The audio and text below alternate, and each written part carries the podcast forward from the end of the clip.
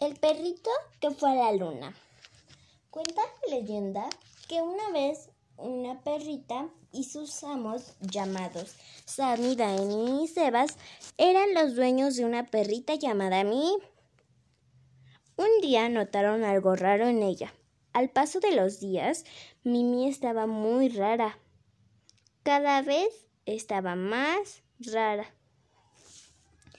Y Sammy preguntó, ¿Ustedes no ven que esté un poco rara? Sebas respondió, sí, yo noto que está muy rara. Y Dani contestó, hay que averiguar qué le pasa. Al poco tiempo lo descifraron. Cada noche los tres se asomaban por la ventana para ver si Mimi tenía algún problema. Veían que la perrita quería ir a la luna, así que le construyeron un cohete para que todos pudieran ir. El día más esperado llegó, así que todos se prepararon.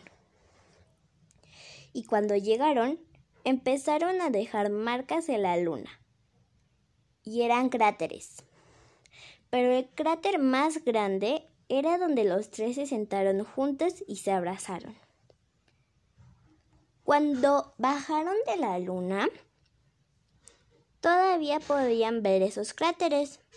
Así que cada noche, cuando había luna llena, a ellos les gustaba salir a su jardín para poder ver todos los cráteres y su cráter más grande que dejaron marcados.